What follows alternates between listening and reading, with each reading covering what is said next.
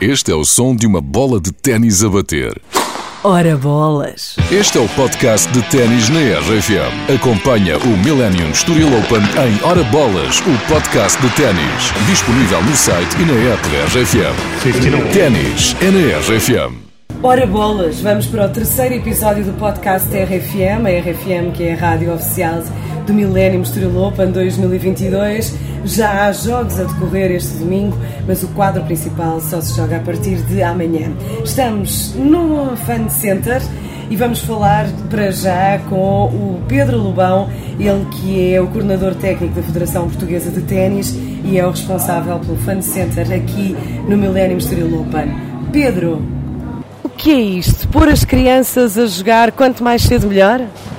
Sim, quanto mais cedo melhor. Uh, jogar, uh, o início é, é sempre mais, mais difícil abaixo dos 5 anos, mas, mas hoje em dia com material adaptado que a Federação já tem e que o ténis já tem ao seu dispor, é, eles com alguma facilidade conseguem divertir-se desde o início.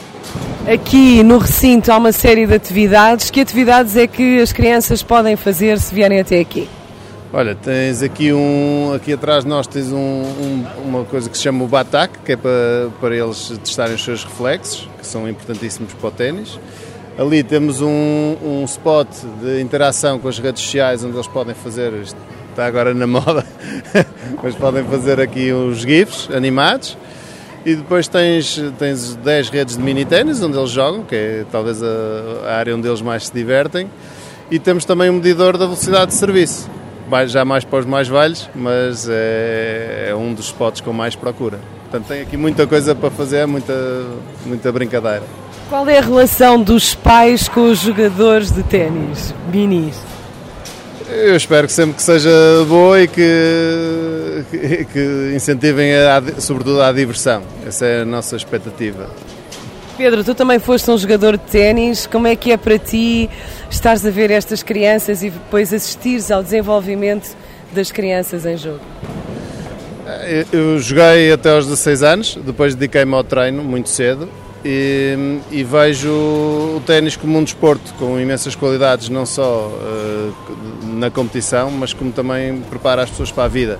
Tem muitas competências que são também muito úteis para a vida e isso para mim é o que mais me satisfaz, vê-los adquirir essas competências para depois aplicarem no seu dia a dia, sejam como jogadores ou como profissionais de outra área qualquer.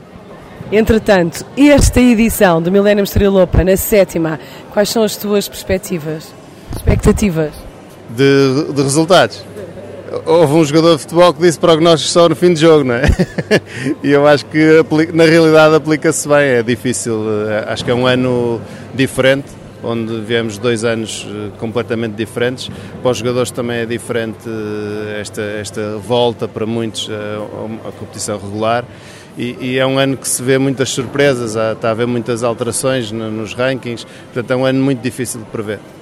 Muito obrigada, Pedro. Bons encontros, bons jogos e é contigo que tu deves vir ter, aliás, é com o Pedro Lobão que tu deves vir ter se trouxeres as crianças aqui ao recinto Millennium Story Open para jogar ténis e para aprender a jogar ténis precisamente. Obrigada, Pedro. Nós não vamos fechar já o podcast, não.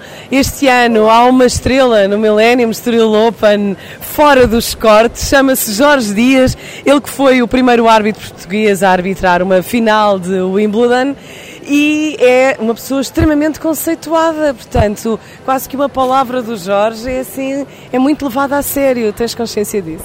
Nada, eu acho que é, foste mal informada. Não, eu sou uma pessoa extremamente agradável.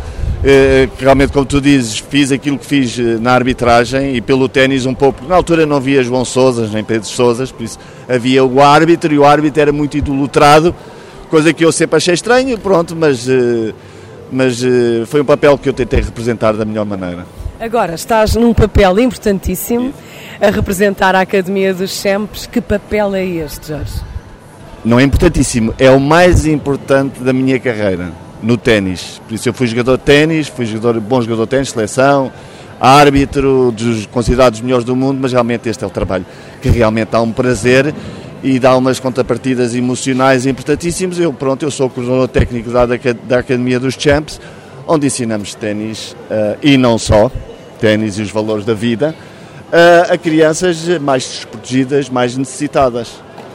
Tem sido assim realmente o encontro da tua vida, o jogo máximo da tua vida? Tem sido. Por exemplo, é, só para dar um exemplo, eu, eu durante anos e anos aturei jogadores de ténis. Eu digo aturar no bom sentido, não é? Porque há o comportamento deles, a parte disciplina, e são jogadores que tinham tudo, têm tudo, por isso não dão valor àquilo que têm. Estas não. Estas uh, uh, dão valor aos pequenos gestos que a gente tem, basta um carinho, uma amizade, a, motivar os miúdos a serem melhores miúdos e melhores eh, seres humanos, a respeitar eh, todos os valores que a gente tenta transmitir, porque a gente ensina ténis, mas o ténis é, é uma maneira, é uma ferramenta para a gente chegar ao pé dos miúdos para dizer, ah, olha, tens de ser pontual, tens que ter espírito de equipa, resiliente, essas coisas. E, e, e claro, é, é, há momentos tristes que a gente não consegue salvar todos, não é? entre aspas, não é? mas, mas é, é, é uma sessão ótima sentir o carinho das crianças. A RFM tem acompanhado a evolução da Academia dos Chemes, que foi criada em 2009. Neste momento, vocês até têm dois apanha-bolas e vários acompanhantes de jogadores na entrada em campo. O que é que é para eles serem apanha-bolas de um torneio como este? É uma honra enorme. É, é, é, e é também uma ferramenta uh, importante, não só no Estoril Open, mas de todos os outros torneios que a gente colabora com a Federação de Ténis, mas de, de, de gostarem mais de ténis, de, de, de serem considerados, de estarem num meio social diferente que eles não estão habituados e estarem com os jogadores. Isso, isso, isso, é uma coisa que as crianças nunca vão esquecer, não é? Nunca, nunca, nunca. Eu sei que nós estamos em período de consignação de IRS, Exatamente. qualquer pessoa pode ajudar sem gastar dinheiro. A Academia dos Champs fica aqui o NIF, é o 509 250 319. Exatamente. Está certo? E ajudem, que não custa nada, é como diz. É só pôr lá um cliquezinho na parte de, de consignar para a academia e a gente agradece porque é ajude-nos a ajudar os outros. Não te vais embora sem uma história gira da arbitragem na tua vida. Ai, quer saber uma história uh, engraçada? Eu agora fui apanhado desprevenido. Tenho... Seja em Wimbledon, seja onde for, no meio de tantas histórias que tens, Ai, tantas, és um, um, contador de histórias. Quero uma para fechar este terceiro podcast do Hora Bolas aqui na RFM.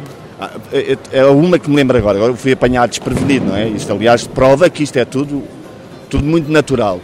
Lembro uma vez que eu fiz um jogo nos Estados Unidos, um jogo do Agassi contra outro jogador qualquer. Era o último jogo do dia uh, e o Agassi naquela altura era a coqueluche das, das, das, meninas, não é? E era o A, era, era o popstar, não é? E eu, eh, esse torneio, o transporte eram limousines. Então saía do estádio, tinha um portão enorme de ferro, não é?